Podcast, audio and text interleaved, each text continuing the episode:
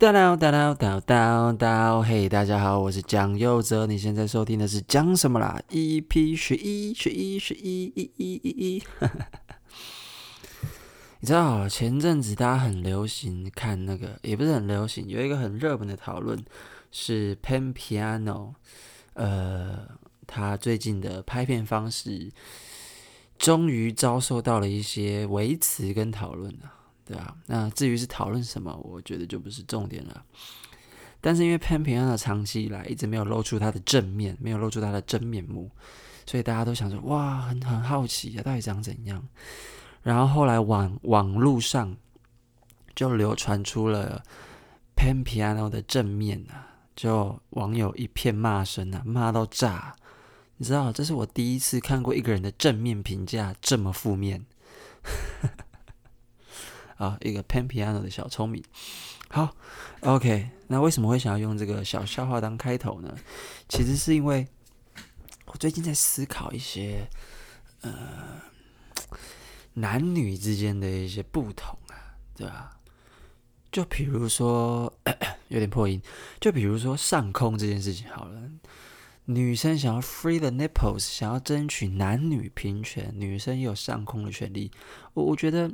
女权真的是一件利益良善，但行为或者是方法值得讨论的一件事情，你知道吗？就我从来不觉得女生争取这个权利有什么问题。诶，我甚至是双手叫好，你知道吗？因为我就是那种觉得我会是这个权利的既得利益者的那种恶男。我我也不演了，对，我就是这种恶男。但我后来又仔细的、深刻的去思考了一下这件事情。我愿意牺牲自己可以获得这种既得利益，而去拒绝女生也同样享有上空的权利。但我的我的想法是这样，我觉得问题不在女生不能上空，问题在于男生不应该上空。你懂我意思吗？我觉得问题出在这里，而不是女生能不能上口。因为有很多那种男生在公园打球啊、跑步啊，没事觉得热，觉得天气热流汗，身体很黏，就把自己的衣服随便脱掉。工地啊，北把自己的衣服脱掉，想，Oh my God！真的不想看到你那恶心的身体，油腻腻的身体，然后赘肉肥肉那边抖来抖去，奶头外露啊，真的有够恶心。我觉得问题在于男生不应该随便把自己的身体露出来，因为我不想看，好不好？好不好？如果不看到男生，呃，如果牺牲女生看到女生的胸部的。的的的优点可以换来不用看到一些恶心男生的身体，我会觉得这笔交易是值得，我愿意做这笔交易，好吗？请不要各位男性随便在公园或任何运动场所或室外任何地方公共场合随意的，因为你自己个人的感受就脱去你的上衣，露出你那恶心巴拉没有练的身体，真的很恶，好不好？所以我觉得问题应该出在这里，从最一开始的时候。女性女权该争取的，就不是想要享有同等的权利。从最一开始，女生该争取的，就是她们不想看到这件事情的的权益。你懂为什么？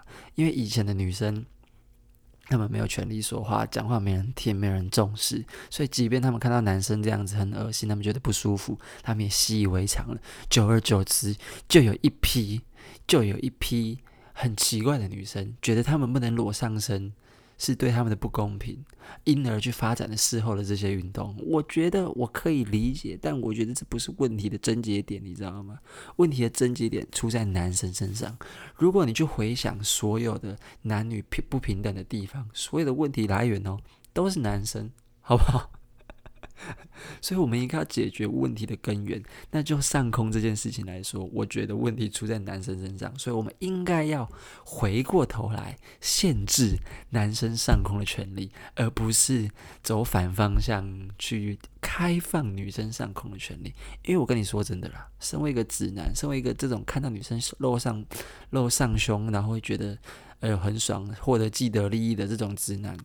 我也不跟你演，我跟你承认，一定也是有那些女生，她露了胸部之后，我会觉得很恶心的，我会不想看的，我不会有爽感，我不会觉得很兴奋的，一定也有这种胸部，好不好？那这种胸部可能年纪很大，可能有受伤过，什么有疤，随便不管，反正我不敢。反正我不否认的就是，一定也会有这种我看了不舒服的女生胸部出现，所以我愿意平等的看待男生跟女生对我造成的不舒服，而因而去限制男生或女生对于这项权利的使用。真的觉得问题出在男生身上，好不好？所以各位女性啊，我也不是不支持你们的权益啊，只是我觉得就这件事情上面啊，你们走错边了。所以该脱掉的从来不是女生的上衣啊，而是男生应该穿上他们早该穿上的衣服，好不好？真的，你们开始有有上空的权利，我并不觉得会会解决什么问题。Well, I mean, like, sure, you can free your nipples, you can take off your shirts at will, but does that going to make yourself less like a product? I'm not sure about it. 你知道吗？我不觉得女生有了上空的权利之后，对于这个依然以男性为主导的社会，会降低多少物化女性的成分。我真的不这么觉得，你知道吗？像之前，你知道，之前我记得呃有一个新闻，那个新闻是在讲什么去了？那个新闻是在讲说，哦哦，那个新闻是在讲说，在美国，美国有一位呃女性。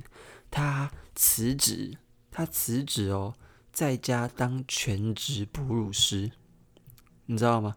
他他辞职的原因就是因为他的伴侣一个男生，他的伴侣希望可以吸他的奶，希望可以吸他的奶，所以为了帮助他的伴侣，然后之后达成他伴侣的这个愿望，他辞职全职在家哺奶哺乳，你知道吗？好，那这件事情，我个人也觉得，就是反正就是这世界上什么人都有，我也不会去挞伐，或者是有什么对错之分。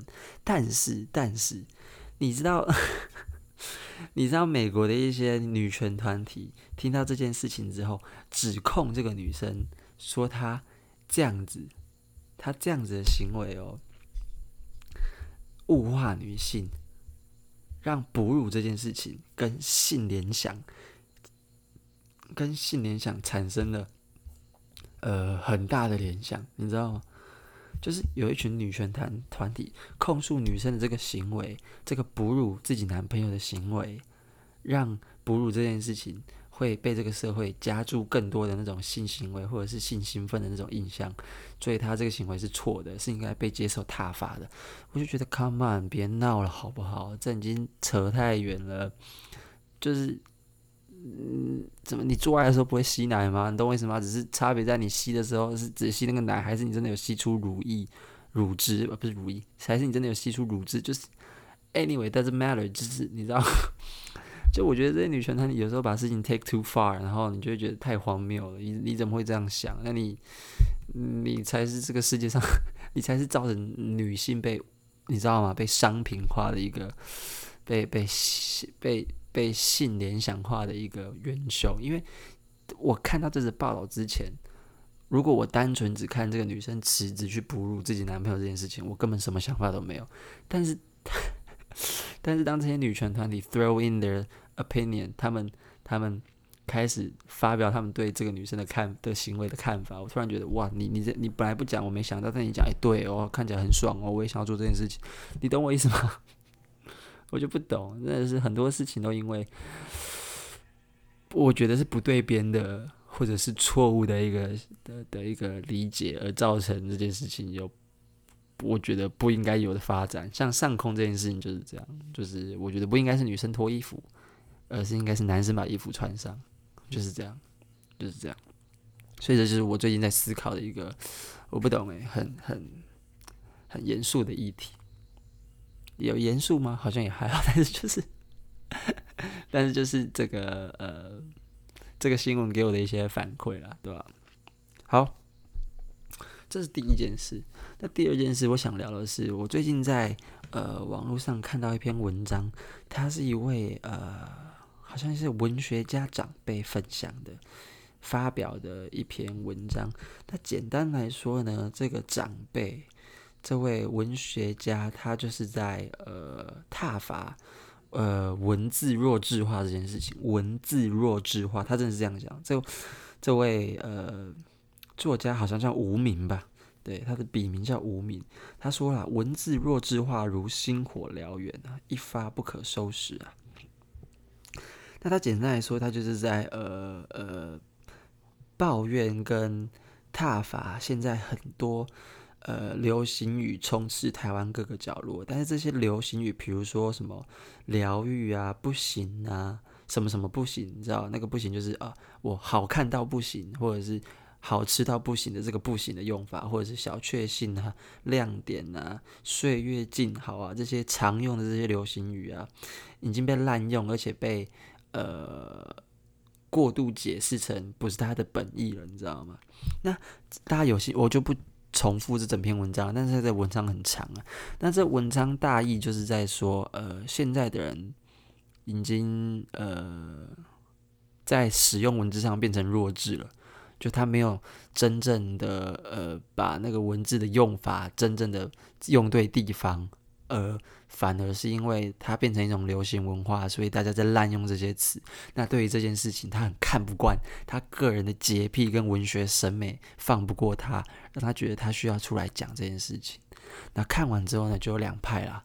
那一派是非常支持他的看法，那一派呢是觉得说他到底在自大什么？他到底凭什么觉得别人是弱智？别人这样子使用文字或这样子使用这些。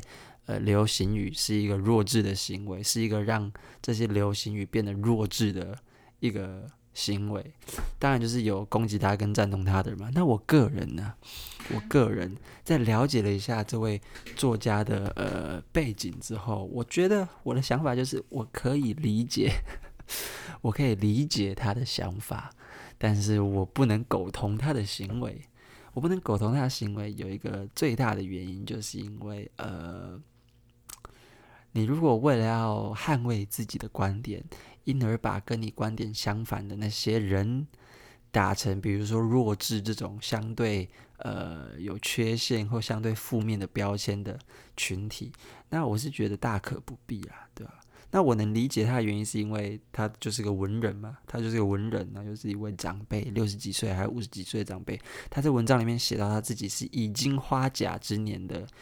一个人，那花甲就是六十吧，我记得。那既然你都六十岁的一个老人了，我就完全能够想象他们那一辈的思考，跟他们那一辈对于这些文字或语言的一些用法，有他们个人的洁癖。所以对于现在这些新时代的事情呢，他看不惯，那我完全能够理解。但你在抒发之余，却要把跟你相反意见的那些人、相反看法的那些人打成弱智。或者是把他们归类成弱智，我是真的觉得粗暴的言论大可不必了。这就是我对这件事情的看法。但这件事情带给我的反思，其实就是只有一件事情，就是知识霸凌这件事情。我不知道，我不知道大家身边有没有那种呃很喜欢知识霸凌的那种人。但我说的霸凌，其实不是说呃他真的对你做出什么伤害什么的，就是总有那一些人。大家身边总有一两个这样子的人，就是自以为饱读诗书，然后见多识广、博学多闻，知道非常多的事情。然后，当你在对一件事情做理解跟思考或下结论的时候，他们会用他们饱读诗书的这些文学或知识涵养，去推翻或者是去纠正你的谬论，跟纠正你的错误，或纠正你没有想到的那些点。那首先，首先，我并不挞伐这些人，我并不反对这些人有知识，我反对的是他们用知识霸凌这件事情。那我说的霸凌，其实就是这就很简单嘛。当今天你遇到一件事情，你对某件事情发表你的第一层看法，那这一层看法通常是比较第一直觉，不经严格的思考跟呃，我不知道。考究、考据的一个简单的一个，你对某件事的某件事情的想法。讲完之后，你旁边的那个有支持霸凌的那个人就会把他的意见也丢进来，开始纠正你的这个比较不严谨的言论的错误在哪里，然后同时举出他这些知识所带给他的的的的认知的例子，去反驳你说的这些言论，或者去就是你知道试图把他自己就是对于同样一件事情的看法的理解摆到更高位、更呃严谨更厉害的一个地方。那那也没什么，如果他本来就是对的话，那也没什么。但是那个中间那个过程就很像，它是有一种恃才傲物，你知道吗？就是有一种哦，你懂很多啊，那你你你你厉害，你讲啊，你你很行啊那种感觉，你知道吗？就是就是有那种就是啊。有时候也是会觉得有一点，就是啊，好，你你说的对，但是为什么要一副好像我错了我就该死？我讲了一个我第一时间下的定论，然后被你纠正是错误的，我就该死的这种，你知道这种感受在，你知道吗？就是比较不体贴啦。对，那我觉得这个无名呢，这位老作家，这位老前辈，他也是在做一个所谓的我认知上的知识霸凌啊，就是他知道这些所谓的流行用语啊、小确幸啊、亮点啊、疗愈啊、怎样到不行啊，这些时下年轻人常用的这些用语的原意跟原本的出处在哪里，跟原本的用法是什么，但是他因为现在。现阶段、现在这个时代的用法，跟他过去的那个时代的用法不一样，而觉得无奈、觉得悲伤、觉得有愤怒，而去把这些年轻人打成智障，就给我那一种，你知道吗？知识霸凌的那种，嗯，感受，被知识霸凌的那种感受，对吧？那其实我不知道大家是怎么看待这些。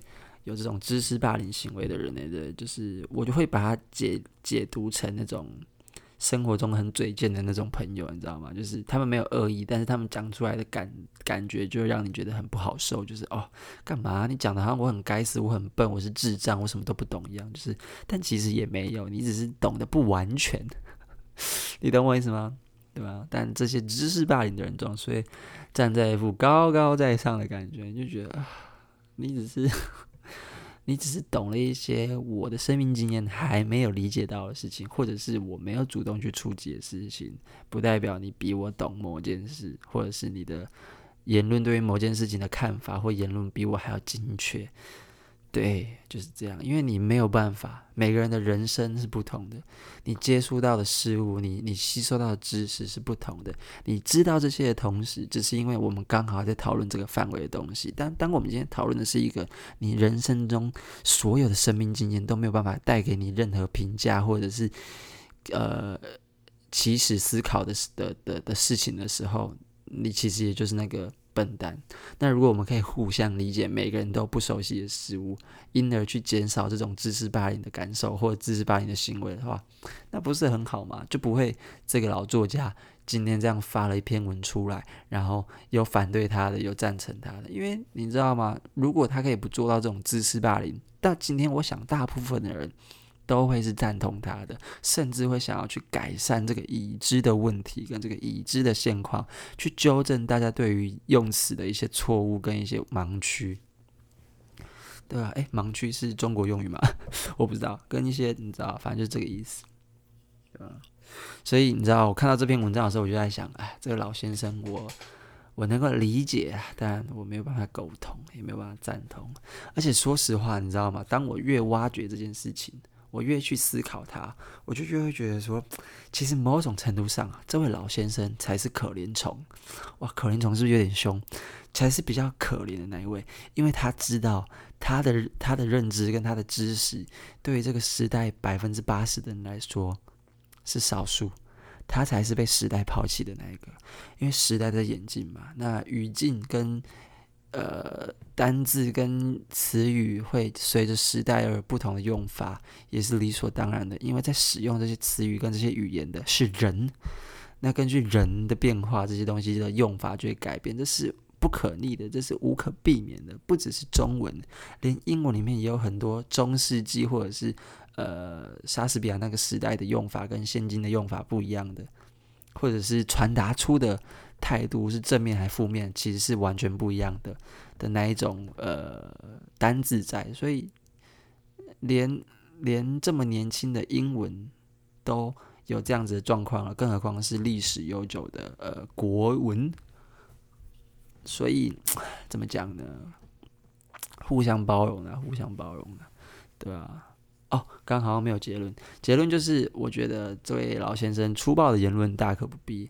那换个角度想，他其实才是间接被这个时代淘汰的那一群人，因为他感受到在这个时代的改变中，他被丢下了，他落单了，他是这一群人里面眼中的怪胎，因为一百个人里面只有他一个这样想。那当你只有一个人的时候，你在这件事情的感受上，当然是会相对的孤单。很多时候，我觉得出社会之后都会有这种感觉。就是你总觉得你好像在做一件你心中的正义，但周遭的人就并不这么想。那这种时候，你就会感到非常的呃孤单、寂寞，觉得无奈。不会觉得冷，要觉得无奈。而且最近天气又要变热了，对对啊，所以不知道啊。希望大家有兴趣的话，可以去查一下这位。老前辈分享的呃文章啊，他叫做无名啊，无就是口天吴，是这样讲吗？口天吴就是孙吴的那个吴啦，然后名就是百家争鸣，鸣金击鼓，呃，虫鸣鸟叫那个鸣，一个口一个鸟的，应该是吧？还是一个吴，我也忘了，反正就是这样两个字。无名是他的笔名，这样子。对，好了，今天也讨论了两件事情。今天已经是第十一集了，我不知道我最近对这两件事情特别有感触，但好像没什么结论，而且讲一讲就二十分钟了。对，但是今天是第十一集了，我还记得我在这这个讲什么啦的 EP One 还 Two 的时候，我就有提过这整个系列讲什么啦的系列，我其实只想要做十二集，所以没有意外的话，下一集会是最后一集。那我还在思考下一集到底要做什么，因为其实我觉得到呃中后段，就是从第六七集开始吧，也就是龙 K 事件那一集开始，我想录的跟我这几集讲的东西已经有点脱离，已经有点某种程度上脱离了我前三四前一到三四集想要设定的路线，就是我最一开始其实是想要设定一个。初入职场的菜鸟年轻人，对于职场上发生的很多事情的一些反馈跟想法，但我觉得偶尔有，偶尔没有，但我一直没有很把持这条线，甚至是到。呃，龙 K 事件之后，我甚至是有点开始偏离了，开始带入很多一些喜剧圈的事情或一些什么。对，虽然说大部分还是我的个人体验，但是就是总觉得好像有点偏离了，所以我想要在下一集第十二集的时候去把呃主轴抓着，然后去讨论一下贵人这件事情。这也是我最近一直在反思的一件事情，就是呃。身为一个喜剧演员，同时又是一位写手，然后比起同行，我的入行这件事情是怎么样子的，跟别人不同，而且相对的顺利。那这件事情，我在这一路上遇到了多少贵人，获得了什么帮助，得到了什么资源，成就了现在这个我。我其实是蛮想要在最后一集的时候，可能花一个好好的篇幅去聊一下，因为。我觉得对每个年轻人来说，能够在初入某一个行业的时候，就获得贵人的帮忙跟贵人的带领，是一件我想不管是谁都梦寐以求的事情。其实也不一定是年轻人，你在任何事情上有贵人相助，我相信都是只有好没有坏的啦。那我其实最近因为。我自己在喜剧的生涯上也走到了一个将近三年的阶段，那这一路来就是其实总觉得发生了很多事情，那我从来没有好好真正的去反思，说我应该要感谢谁，或是我应该要对谁呃有所就是呃赞美，因为不是他们，可能不会有今天的我，所以我觉得如果是这样的话，我想要在最后一集讨论一下贵人这件事情，然后还有。呃，我自己对于目前不管是白天当写手，晚上去当喜剧喜剧演员这两件事情有什么看法？跟我接下来未来的看法，呃，跟我接下来未来的规划之类的东西，对吧？然后还有就是想要预告一下，呃，讲什么啦？第十二集做完之后，第一季就会结束，那会不会在？把持同样的路线去做第二季，不知道，但是因为本来其实这就是我踏踏入 Podcast 是一个实验性的一个作品，所以十二集我觉得差不多了。然后我接下来想要开始呃录一下别的比较节目性质的东西，可能会有来宾，可能不会，但是会比较娱乐性质，比较干话类，但是会会再跟喜剧圈有关一点。我想要用我的角度去看，去讨论，去跟别的演员或别的来宾聊，说现在台湾喜剧圈的发展。我们的解读跟我的看法，对于某件事或对于某些演出，有什么可以跟我的听众分享？那其实我的听众也很少啊，截至目前为止，在我没有宣传的状况下，其实也就是二十五来位而已。很感谢你们，很真的很感谢你们，你们很忠实的听了我讲什么啦。第一季十二集啊，还没有第十二集，但是我相信第十二集也会是这个收听量。那如果是的话，我其实是蛮感谢的，所以。大概就是这样咯。那希望我可以好好把第十二集完成。那我们讲什么啦？EP 十一，今天就录到这边，谢谢大家。噔噔噔噔噔噔。